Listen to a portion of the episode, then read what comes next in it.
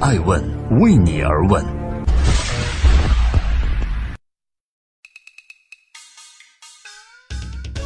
Hello，大家好，这里是爱问，我是爱成，祝各位二零一八年春节愉快。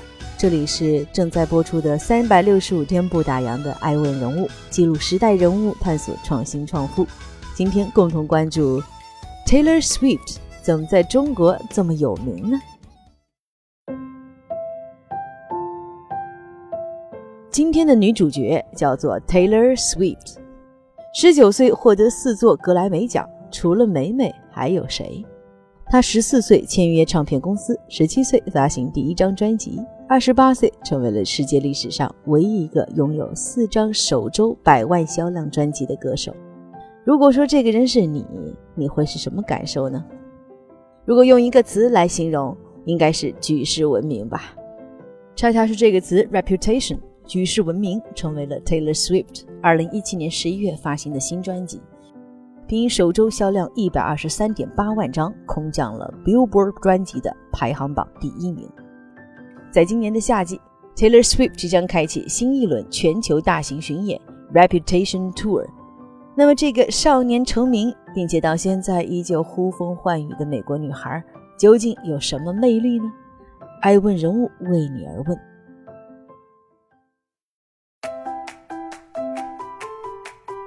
十二岁就劝说父母全家搬到纳什维尔，Taylor Swift，你到底是谁？首先给大家来个科普啊，很多中国歌迷都喜欢叫 Taylor Swift 美美，为什么？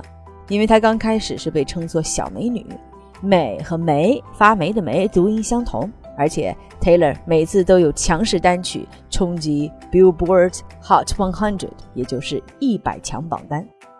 Taylor 每次强势的要冲击 Billboard 的第一名时，都会遇到各种妖孽和竞争对手，总是非常倒霉的屈居亚军。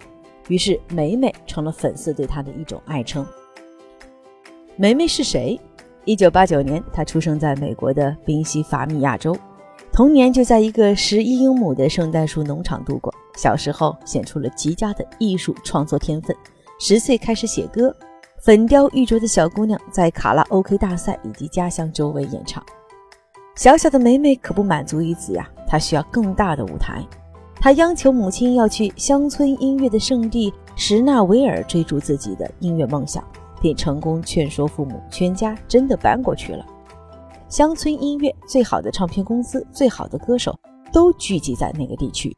十二岁的梅梅每月都拿着自己的歌唱录像带和歌词来拜访各路制作人。毫无疑问，这个孩子当然是不被重视的，只有秘书接见。但他依旧坚持着，一次又一次。虽然梅梅的年龄还小，但她的名字已经在纳什维尔的音乐圈传开，人们都在谈论着那个女孩。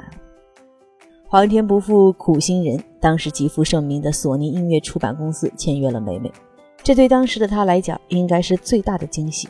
不过，公司想要等到十八岁再帮她出专辑，梅梅认为十二岁的自己明显已经准备好，等不了十八岁。这也让我想起电影《神秘巨星》里的那句台词：“才华这东西啊，就像可乐汽水里的泡泡，会挡不住的往上冒的。”于是，十五岁的梅梅离开了索尼音乐出版公司，和新成立的大机器唱片公司签约。这可谓是一个勇敢的决定，年纪轻轻就敢离开有着众多资源的大公司，寄希望于一个刚成立的唱片公司。后来的事实却证明，他选对了。大机器唱片公司给了他极大的创作自由。十七岁时，他正式发行了第一张专辑《Taylor Swift》，也就是同名专辑，在公告牌乡村专辑榜的冠军位置保持了连续八周，一举成名。换做你我，十二岁的时候会想劝说父母搬家吗？十五岁的时候有勇气离开大公司吗？那个年龄的我们，可能还在初中、高中数学的教室里学着数理化吧。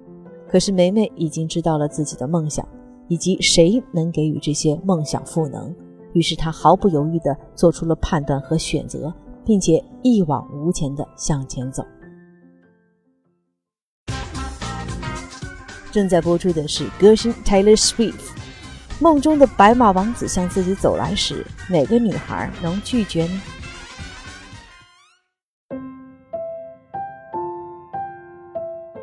很多人都担心啊，这个初出茅庐的小女孩能否继续发光发热。出道之后的不久，二零零八年，梅梅再次交上一份满分答卷。她的第二张专辑叫《Fearless》，也就是无所畏惧，一举斩获了四项格莱美大奖，分别是年度最佳专辑、最佳乡村女歌手、最佳乡村音乐和最佳乡村专辑。要说格莱美奖的级别，也就相当于音乐界的奥斯卡了。多少歌手只是望而兴叹，或者常年陪跑。当时只有十九岁的梅梅。抱着四座奖杯，受宠若惊，各大报纸竞相报道这个音乐天才。如果说第一张专辑是梅梅的小试牛刀，那之后的几张专辑则是真正实力的象征了。梅梅一唱起歌来啊，就是不一样。她是以下奖项的获奖者，既是最佳影视歌曲奖，又是最佳国际女歌手，还是年度最佳制作人。本来就是女星中少有的一米八零的身高，便又喜欢涂上了最鲜艳的烈焰红唇。镁光灯下的梅梅真是可谓风情万种，出尽风头。虽然梅梅已经包揽了各大奖项，拿奖都拿到手软，但如果你再去听她的歌，依然描写的还是小姑娘对于爱情的憧憬和经历。拿最新的歌曲《Call It What You Want》举例，歌词里写的。I brought a knife to a gunfight. They took the crown, but it's alright. 正在播放的就是 Taylor Smith 的歌曲。听着这首歌，画面感太强了。梦中的白马王子在向自己走来，哪个女孩能拒绝呢？很多年轻的歌手喜欢写一些自己没有的经历，给人的感觉呢，就是为赋新词强说愁，唱得再好，也能有那么一丝尴尬。可梅梅就是从自己的情感经历写起，真实而自然，所以她是个聪明的人，红透半边天。正在播出《爱问每日人物之 Taylor Swift》。如果你说我是毒舌女王，那我就演给你看。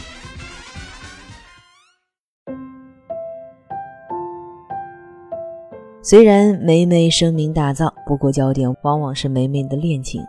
美国八卦网站 Who is dated Who 为 Taylor 统计得出，从2008年开始到现在，她一共交往了19个男友，其中包含《暮光之城》中的狼人扮演者 Taylor Lautner 以及著名音乐人 John Mayer 等等。一旦分手，这些前男友就会成为梅梅创作的题材，歌词内容又往往都是说对方是负心汉，所以。被网友骂是白莲花，谈了那么多男朋友，但在梅梅眼里，错的都是对方。除了前男友，好闺蜜也因为抢舞伴的事件而一拍两散。诸如此类的事件，使得梅梅遭遇到无数谩骂。许多网友认为啊，梅梅就是一个表里不一的心机婊，纷纷跑到她的 IG 主页上留下了满屏的绿舌，暗讽她心机深如蛇蝎。不过，梅梅没有选择在社交场合和网友开始骂战，而是在新歌《Look What You Make Me Do》的 MV 中，一个僵尸梅爬出来，把倾斜的名誉墓碑都摆正；还有一个女王梅坐在众多的毒蛇中央，喝着茶，让那些讽刺自己是毒蛇的人看看自己，就算变成了毒蛇女王，依旧高贵又冷艳。的确，扬名立万后，很容易陷入舆论漩涡。但像梅梅那样还能把自己被嘲讽的段子写进歌里，在 MV 里演出来，还真是少之又少。在今天爱问美人物的最后，我想说的是，梅梅无疑是一个幸运的美国女孩，到现在二十多岁就创下了美国音乐圈多项纪录。重视用户体验，也就是众户粉丝们的感同身受，那就是成功关键所在。有过众多名誉，也有过很多谩骂。人生在世，哪能不受点诋毁和嘲笑呢？走自己的路，找到真心想要的东西，跌倒也没关系，因为你还在路上。感谢收听，这里是爱问，我是爱成，我们下期再见。